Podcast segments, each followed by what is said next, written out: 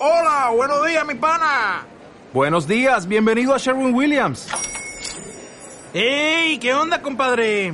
¿Qué onda? Ya tengo lista la pintura que ordenaste en el ProPlus app. Con más de 6.000 representantes en nuestras tiendas listos para atenderte en tu idioma y beneficios para contratistas que encontrarás en aliadopro.com. En Sherwin Williams somos el aliado del PRO. Bienvenidos al podcast de Vida Centro Familiar en Monterrey, México. Esperamos disfrutes escuchando este mensaje con nosotros. La semana pasada nosotros estuvimos eh, eh, iniciando la sesión que, la serie que tiene que ver con el nombre de raíces.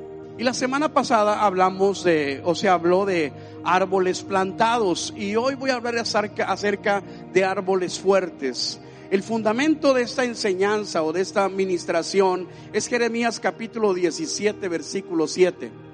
El pasaje completo y versículo 8 dice, pon mucha atención porque es una palabra poderosa. Dice, pero benditos son los que confían en el Señor. Dice, y han hecho que el Señor sea su esperanza y sea su confianza. Y después dice, son como árboles plantados junto a la ribera de un río, con raíces que se hunden en las aguas. Dice, a esos árboles no les afecta el calor, ni temen los largos meses de sequía.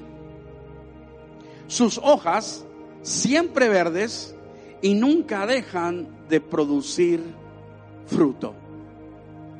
Padre, te doy gracias por tu palabra y te pido que yo sea un declarador de tus verdades absolutas, para por lo que tú hagas en cada vida y corazón, la honra y la gloria sea para ti. Aquí estoy, una vez más, como un humilde y sencillo servidor en tu reino. No pretendo ser más ni seré más. Solo espero cumplir mi asignación, pero nunca lo lograré si tú no me ayudas. Por lo tanto, me someto al poder de tu Espíritu Santo y a la fortaleza que tú le das a mi ministerio. En el nombre de Jesús. Amén. En esta serie nosotros establecimos que las raíces son la base principal de un árbol. Yo sé que si viniste la semana pasada, vimos cómo se entrelazan las raíces, vimos el agua, cómo hay un sustento maravilloso para los árboles, cómo los árboles que están junto a las corrientes de las aguas son árboles fuertes, son, son árboles poderosos. Pero en el pasaje que nosotros escogimos, acabamos de leer que este pasaje refiere a un árbol que es resistente. Porque dice que este árbol, sin importar la sequía, sin importar los tiempos que vengan, este árbol va a permanecer fuerte y va a permanecer estable. Eso es lo que dice el pasaje. Y el contexto de este pasaje principal, que viene siendo el versículo anterior, refiere que son como las personas que hemos depositado nuestra esperanza y nuestra confianza en Dios radicalmente dice, son muy bendecidos las personas que tienen esperanza y que tienen confianza en Dios y entonces empieza a decir, son como árboles así. ¿Pero por qué? Porque su confianza y su esperanza está en Dios. Por eso son así de fuertes. Y por eso yo voy a hablar de esta parte del pasaje donde dice, a estos árboles no les afecta el calor. A estos árboles estos árboles no tienen, no, no tienen temor a los largos meses de sequía. En pocas palabras, siempre serán árboles fuertes y siempre serán árboles resistentes. Y a través de toda mi vida, y puedes decir, bueno, pastor, pues qué tanta vida. Bueno, ahorita estoy viviendo mi año 61. Tengo 23 años de haber fundado esta iglesia juntamente con mi esposa. En mayo cumplimos específicamente 23 años de haberla fundado. Dios nos ha bendecido en una forma maravillosa, en una forma extraordinaria. Realmente nos sentimos muy bendecidos porque Dios es bueno. Nosotros a lo mejor no somos tan buenos, pero Dios sí lo es. ¿Cuántos dicen amén? Y Dios hace manifiesta su bondad hacia aquel que le busca. Y nosotros le hemos buscado siempre con todo nuestro corazón. Y le hemos servido a Dios de la mejor forma que nosotros hemos podido. Y Dios nos ha cimentado, Dios nos ha fortalecido, Dios nos ha bendecido. Pero hemos entendido algo súper importante, muy importante. Nosotros lo hemos, lo hemos creído. Creemos que la vida en una forma inequívoca es una prueba de resistencia.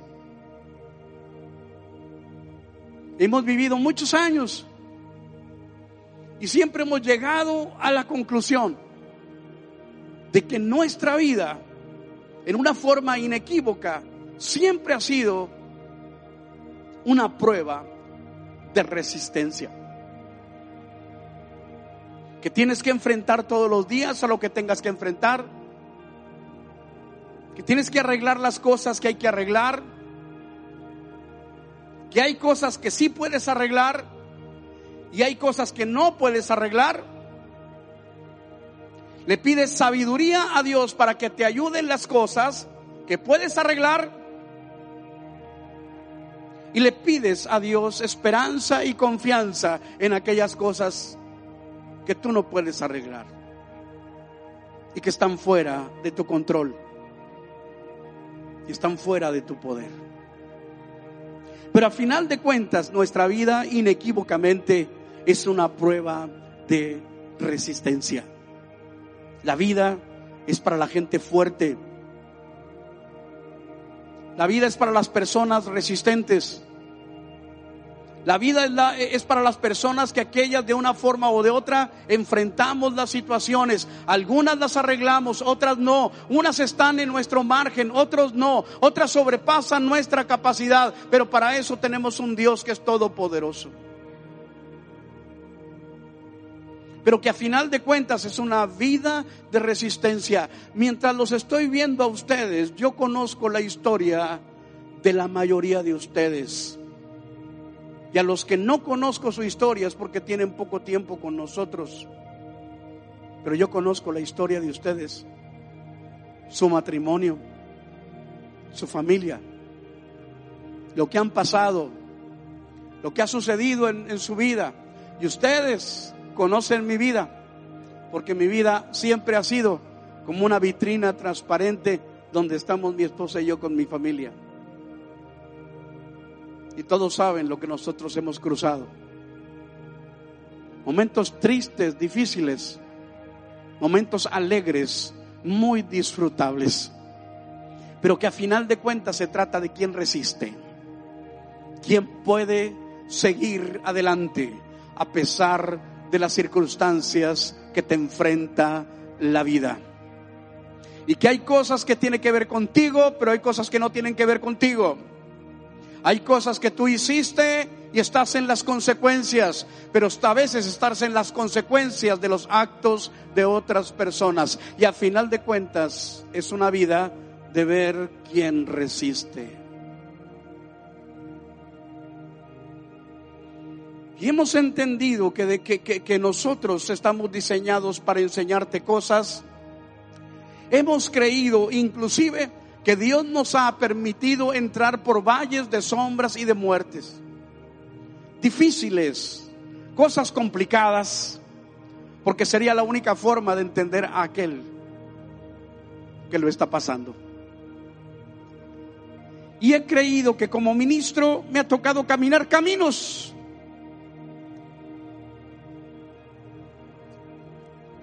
Para poder ayudar a aquel que un día los va a caminar.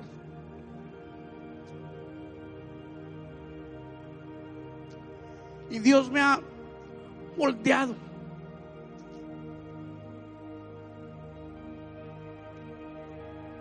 Pero sobre todo, Él ha sido la fortaleza de mi vida. Y he logrado entender que a final de cuentas Dios quiere que sea el que resista, no el que me dé por vencido. El que construya y no me destruya. El que siga adelante y no vaya hacia atrás. El que no se deje por vencido. Y he entendido que eso es lo que Dios está esperando de mí. Que pueda seguir adelante. Porque Él siempre frente, al frente, trae una final victoria. ¿Cuántos dicen gloria a Dios? Porque aquel que pelea con Dios y Dios pelea a favor de Él, siempre será un victorioso y una victoriosa en el nombre de Jesús de Nazaret. ¿Cuántos gritan amén? Y le dan un fuerte aplauso al Rey de Reyes y Señor de Señores.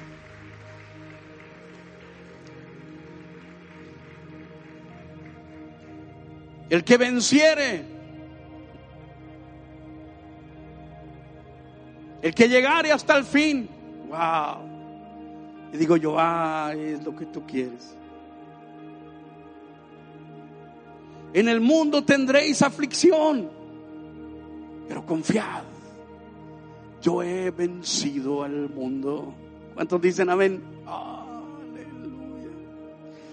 Y hemos entendido tantas cosas. Así es que el día de hoy deseo enseñarte cosas importantes descritas en una parte del Evangelio de Mateo capítulo 7 y quizá no te sea sorpresivo para ti, y todo lo que te voy a decir ya lo sabes.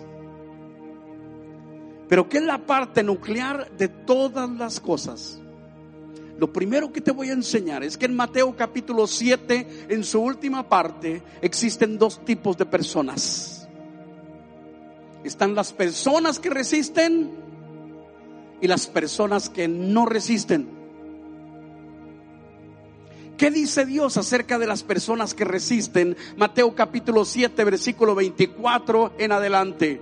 Todo el que escucha mi enseñanza.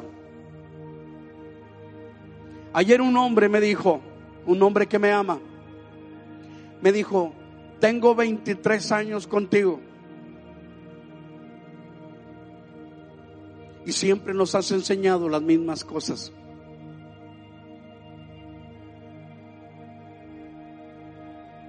Porque lo que tú siempre has querido es que nosotros seamos cristianos normales, que atendamos a la voz de Dios.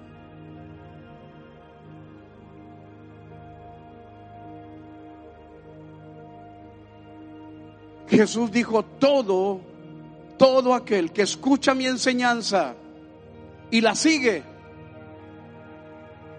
es sabio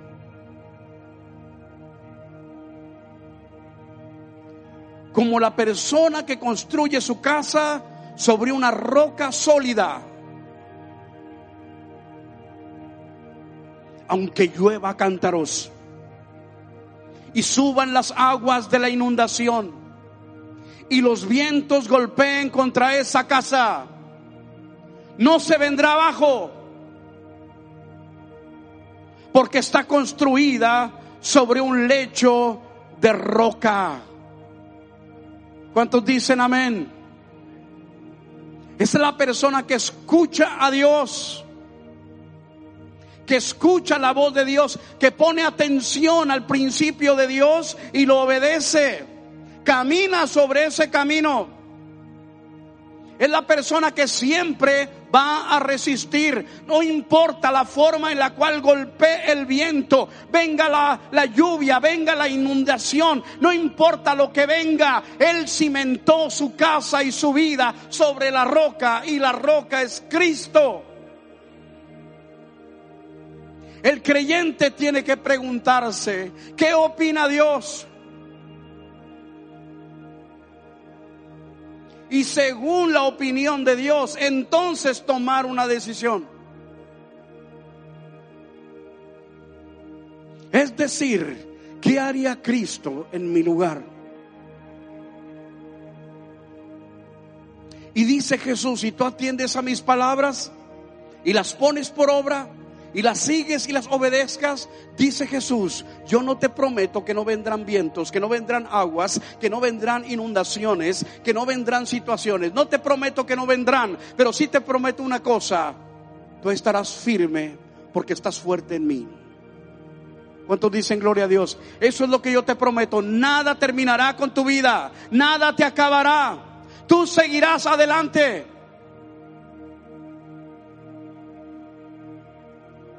Pero están los que no resisten. Están los que no resisten. Mateo 7:20, 26 en adelante. Pero el que oye mi enseñanza y no la obedece, es un necio.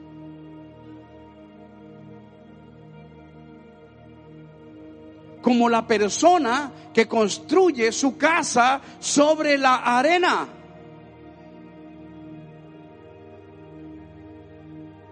Cuando vengan las lluvias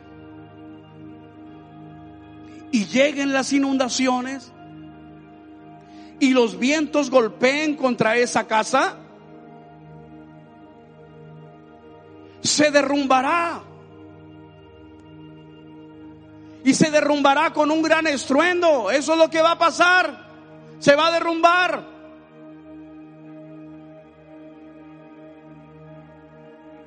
Dos tipos de personas sometidas a la misma enseñanza. Dos personas sometidas a la misma instrucción dos personas adiestradas en la misma escuela. Uno escucha y obedece, otro no escucha, otro escucha y no obedece. Y el resultado es completamente contrario. Mientras uno es fuerte y resiste, el otro se destruye.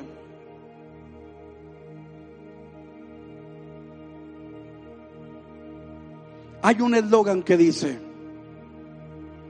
Judas tuvo el mejor maestro. Pero nunca se pareció a él.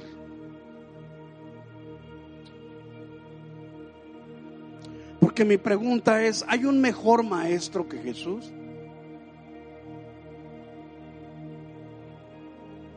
Jesús dice, si tú escuchas mi palabra, si tú escuchas mis principios, si tú escuchas lo que te estoy diciendo, si tú escuchas y obedeces, dice Jesús, yo te garantizo una vida victoriosa, una vida resistente, una vida de poder, una vida de autoridad, una vida de fortaleza. Eso te lo garantizo, pero solamente cuando me escuches, haz caso a lo que yo te estoy diciendo.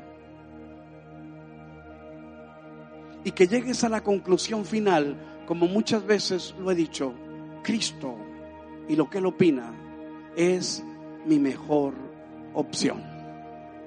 ¿Cuántos dicen amén fuerte? Cristo y lo que Él dice es mi mejor opción. Y digo yo, qué tremendo es todo esto y qué sencillo. Porque mientras unas personas muestran su fortaleza en medio de las circunstancias, otras personas muestran su debilidad en medio de toda circunstancia. Hay muchas cosas, hay muchos motivos para darse por vencidos. Pero hay miles de millones de motivos para salir adelante. Y más cuando Dios es nuestro Señor, nuestro Salvador, nuestra guía, nuestra bendición. Y qué precioso es saber que si yo obedezco a Cristo, a mí me va a ir bien. ¿Cuántos quieren obedecer a Cristo? Señor, toma la foto. No te crees. Salga de tu corazón. Yo sí quiero obedecer a Dios. Yo sí quiero seguirlo. Yo sí sé que Dios es mejor opción. Yo sé que los principios del reino de Jesucristo son principios de un reino glorioso. Yo soy parte de ese reino. Yo sé que Jesús está construyendo su iglesia. Yo soy su iglesia. Nosotros somos su iglesia. Dios quiere hacer algo con mi vida y con mi vida, construir su iglesia y establecer su reino. ¿Cuántos dicen gloria a Dios? Obedezcamos a Dios, sigamos sus instrucciones y siempre nosotros saldremos adelante. ¿Le das un aplauso al rey?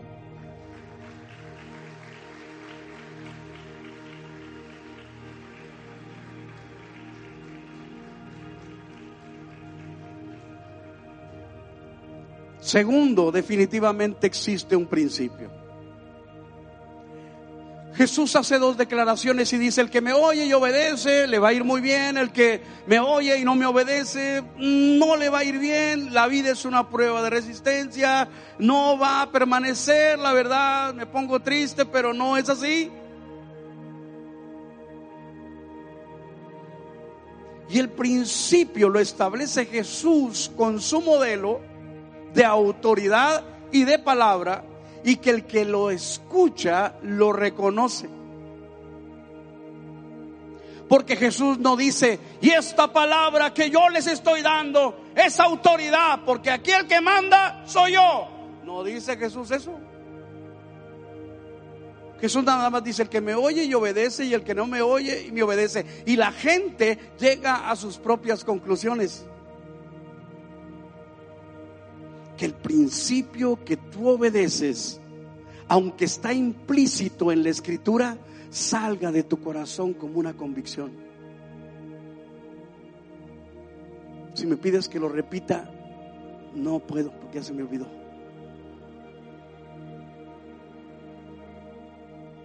Que el principio que tú obedeces, aunque está implícito en la escritura, salga de tu corazón, porque esa es tu convicción. Y el principio está en Mateo 7:28. Cuando Jesús terminó de decir esas cosas, ¿cuáles cosas? Pues las cosas de que el que me oye y obedece y el que me oye y no obedece, el resultado será completamente distinto.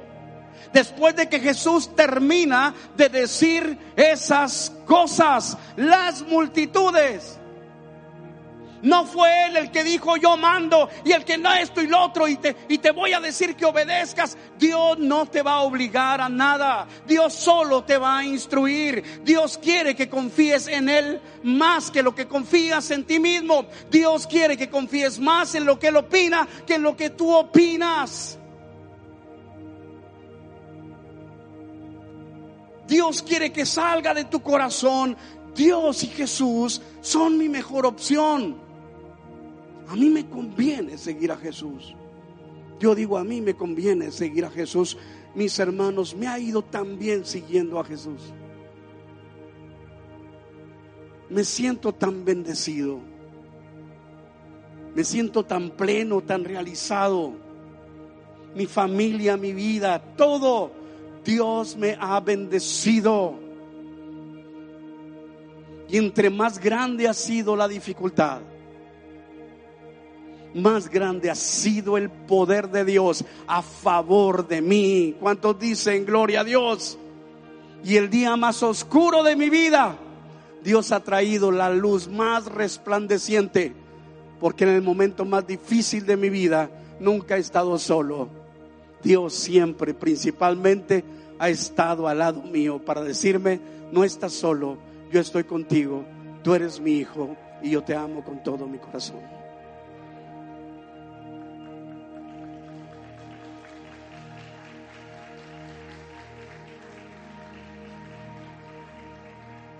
El principio sale de la gente. Cuando Jesús termina de decir todas las cosas, las personas, las multitudes quedan asombradas de su enseñanza. Empiezan a decir, oh, qué tremendo, hoy acabo de aprender algo impresionante. Pero qué impresionante es que si yo escucho a Jesús y le hago caso, a mí me va a ir bien. Y las personas estaban asombradas de su enseñanza. Y lo dice porque lo hacía con verdadera autoridad. El principio es qué autoridad espiritual tiene sobre tu vida lo que Jesús ha determinado como un principio de bendición para ti. ¿Qué autoridad tiene? Tú eres el que le das la autoridad, no a la palabra de Dios. La palabra de Dios en sí misma tiene autoridad en sí misma en lo general. Pero ¿qué autoridad tiene para ti? realmente lo que Dios opina? ¿Lo tomas como una opinión de cualquier persona o lo tomas como una autoridad que te quiere bendecir? ¿Cómo tomas los conceptos de Jesús para tu vida? Dice, se maravillaban de la enseñanza porque lo hacía con verdadera autoridad, algo completamente diferente a lo que hacían los maestros de la ley religiosa. Porque un concepto de Dios viene del mismo cielo. No se trata de una religión, no se trata de un líder religioso. No se trata de una denominación, no se trata de un grupo, no se trata, la palabra de Dios no se trata de seres humanos, la palabra de Dios se trata de que hay una, una voz que se escuchó en el cielo y ahora se está escuchando en la tierra. Y es la voz de Dios. Padre nuestro, venga a tu reino para que sea hecha tu voluntad, así como en el cielo, también en la tierra. Alguien grite amén, por favor. Al final de cuentas, Dios dice, el establecimiento del reino de Dios se trata de traer la voluntad de Dios que está establecida en el cielo, que esa voluntad se establezca en la tierra. Oh.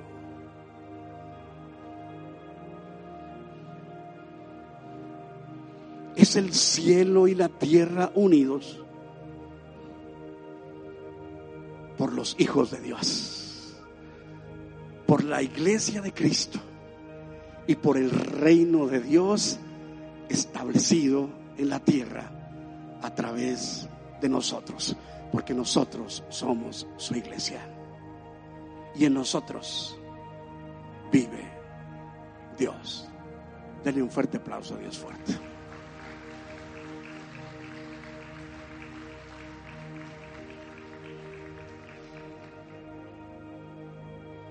Tremendo. La gente dice, wow, este hombre tiene autoridad. Oye, hay que obedecerlo, ¿eh? ¿Por Porque él tiene autoridad. Él no viene de los fariseos, de los maestros, de la ley religiosa, no. Él viene de Dios. Él viene del mismo cielo. Dios nos trajo al Hijo para mostrarnos al Padre. Dios nos trajo la voz del Padre a través del Hijo. ¿Cuántos están entendiendo lo que estoy diciendo? Y Él nos está diciendo cómo se hacen las cosas y Dios nos garantiza nuestra bendición. Amigo, hermano, todos queremos la bendición de Dios sobre nuestra vida. Y te voy a decir algo, cuando la bendición de Dios llega a tu vida, no te la vas a acabar nunca. Porque la bendición de Dios es tan grande.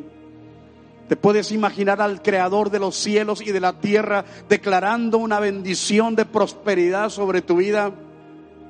Te puedes imaginar al creador de los cielos y de la tierra diciendo, Elena es mi hija, Andrés es mi hijo, Raúl es mi hijo, Benjamín es mi hijo. ¿Ves?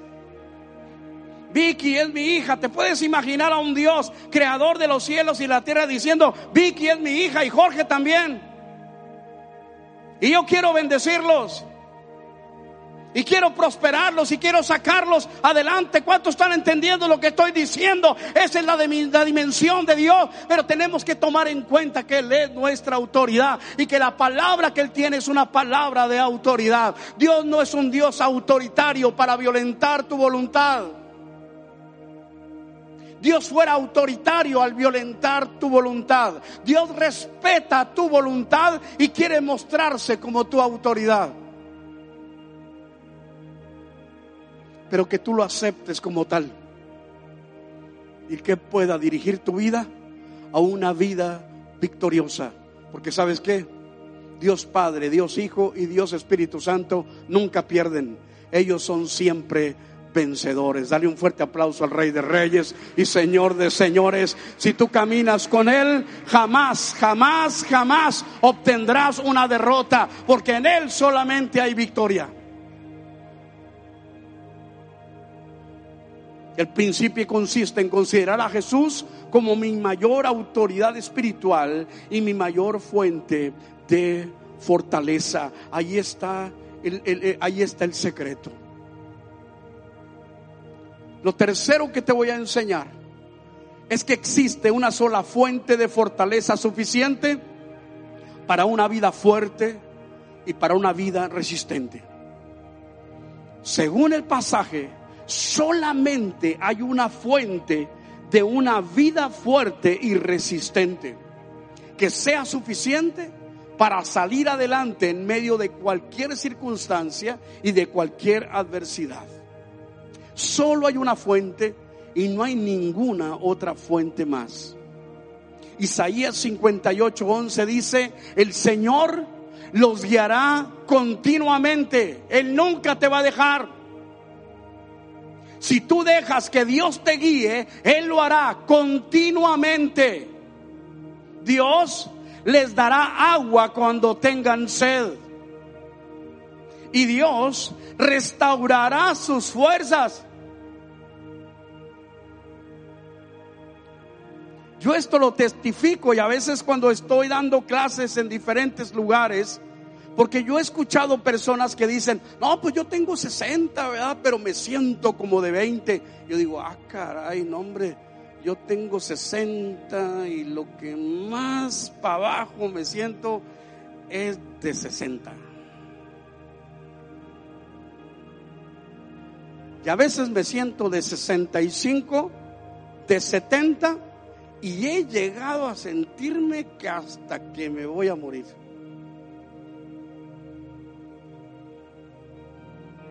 Pero si yo confío en el Señor, ahí dice, ¿cuántos dicen gloria a Dios?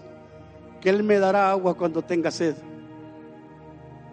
Y que Él me va a recuperar las fuerzas. ¿Cuántos dicen gloria a Dios? Eso es lo que dice el Señor. Él me ha prometido que Él va a renovar mis fuerzas. Porque para nosotros ha nacido el sol de justicia. Y en sus alas ha traído salvación. Y entonces saltaremos y brincaremos como becerros de la manada. ¿Cuántos dicen gloria a Dios? Porque cuando Jehová hiciere volver la cautividad de Sión, seremos como los que sueñan. Nuestra boca se llenará de risa y nuestra lengua se llenará de alabanza. Y entonces dirán entre las naciones, grandes cosas ha hecho Dios con estos. Y nosotros diremos, grandes cosas ha hecho Dios con nosotros y nosotros estaremos alegres porque aquel que confía en Dios jamás será avergonzado. Los jóvenes corren, caminan y saltan y se cansan, pero los que esperamos en Jehová siempre tendremos nuevas fuerzas. ¿Cuántos dicen gloria a Dios? Aleluya. Así es que la sequía, en medio de la sequía, Dios es nuestra agua de vida y en medio del cansancio, Dios es nuestra fortaleza. Uh, yes.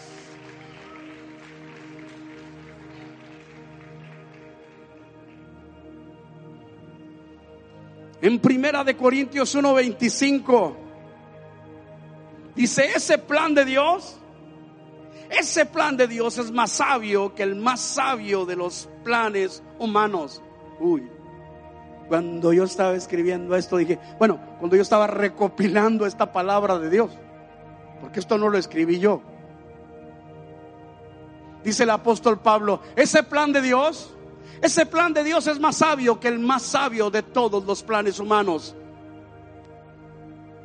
Y la debilidad de Dios, lo más débil de Dios, es más fuerte que la mayor fuerza humana. ¿Cuántos dicen amén? Aleluya. Cuando Dios se muestra débil, aún ahí es fuerte. Dios es más poderoso que cualquier cosa que nosotros nos podemos imaginar. Si Dios me promete que yo confíe en Él y que yo ponga mi esperanza en Él, yo lo haré porque fiel es el que ha prometido darme agua cuando tenga sed y fortalecerme cuando me esté debilitando. Porque lo más débil de Dios es más fuerte que lo que yo pueda algún día tener. O sea que la manifestación más pequeña de Dios, fíjate, la manifestación de fuerza y de poder más pequeña de Dios siempre va a terminar satisfaciendo mi vida en fortaleza y en bendición. Radicalmente Dios es suficiente, Dios es suficiente para darme la fuerza y yo seguir adelante. ¿Cuándo, pastor? Siempre. ¿En qué circunstancias? En todas. Y Dios tiene mejores planes que los que tengo yo. Por lo tanto, la fortaleza de Dios, la fortaleza de Dios es mayor que todo. Si tenemos la fortaleza de Dios, seguiremos adelante. Y después el apóstol Pablo en segunda de Corintios capítulo 12, versículo 7 en adelante. Pon mucha atención, este pasaje es maravilloso. Este pasaje es extraordinariamente espectacular. Aun cuando he recibido de Dios revelaciones tan maravillosas, así que para impedir que me volviera orgulloso, se me dio una espina en mi carne, un mensajero de Satanás para atormentarme e impedir que me volviera orgulloso. En tres ocasiones distintas le supliqué al Señor que me la quitara.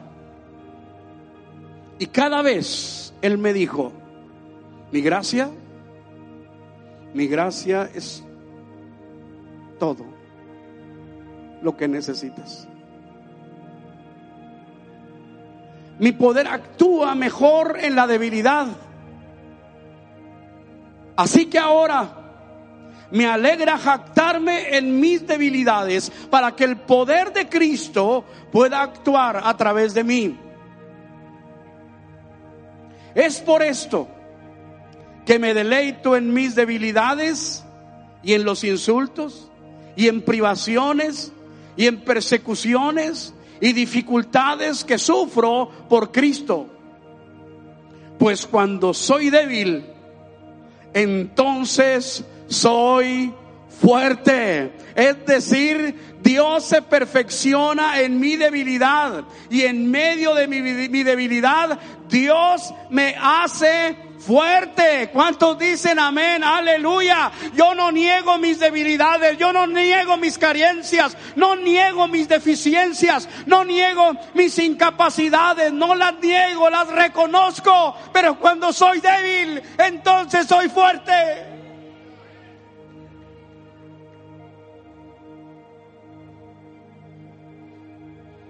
Dios se perfecciona en mis debilidades, no en mis fortalezas. Así es que no necesito ser fuerte en mí mismo.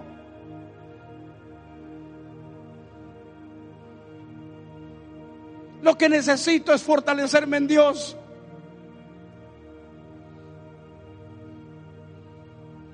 Y siempre saldré adelante. ¿Cuántos dicen gloria a Dios? Por lo tanto, yo quiero que te pongas de pie. No pierdas este momento. Y en medio de lo que estoy diciendo, quiero que empieces a adorar a Dios.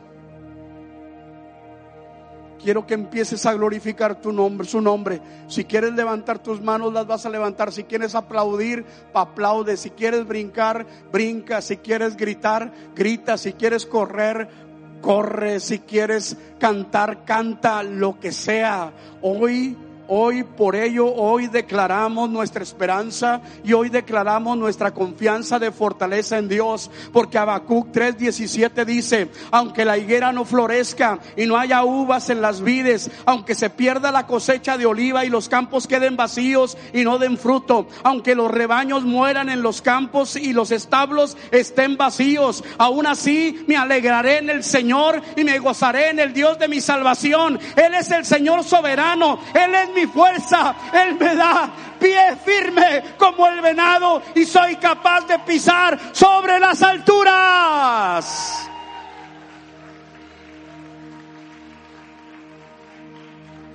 Y declaro y síguete gozando. ¿Acaso hay algo que pueda separarnos del amor de Cristo? ¿Será que Él ya no nos ama si tenemos problemas o aflicciones? Si somos perseguidos o pasamos hambre o estamos en la miseria o en el peligro o bajo amenaza de muerte? Como dicen las escrituras, por tu causa nos matan cada día, nos tratan como ovejas en el matadero. Claro que no, a pesar de todas las cosas, nuestra victoria es absoluta por medio de Cristo, quien nos amó.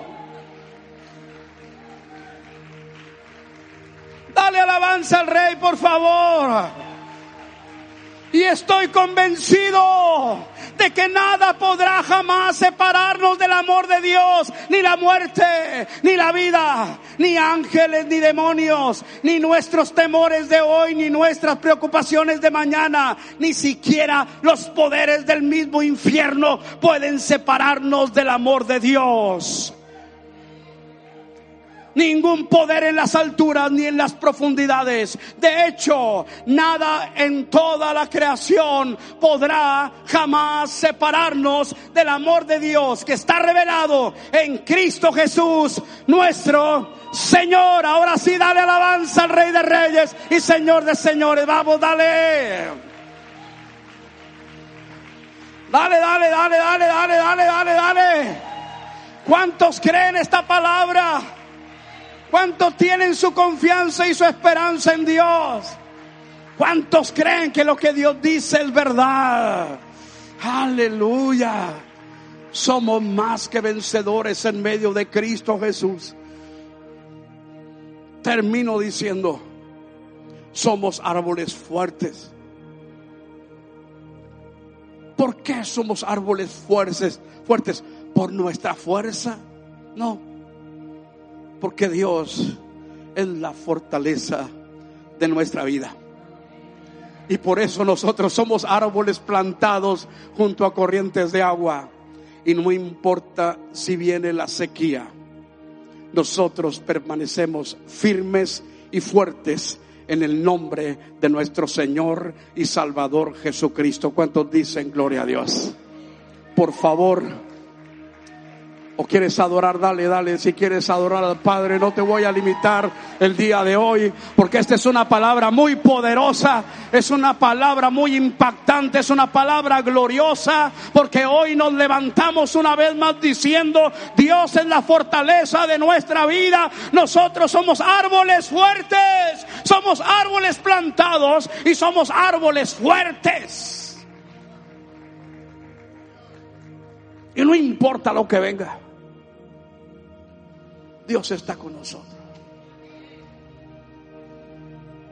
Levanta tus manitas en alto. Pero sobre todo levanta tu corazón. Y antes de cantar una canción,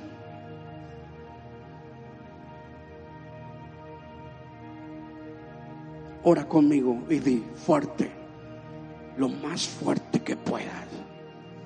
Padre, hoy reconozco y recibo tu fortaleza. Tú eres mi esperanza y mi confianza en el nombre de Jesús. Una vez más, Padre, hoy reconozco y recibo tu fortaleza. Tú eres mi esperanza y tú eres mi confianza en el nombre de Jesús. Amén. Así con tus ojos cerrados empieza a adorar a Dios. Esperamos que este mensaje haya sido de edificación para tu vida. Si deseas conocer más sobre nosotros, síguenos en nuestras redes sociales como Vida Centro Familiar.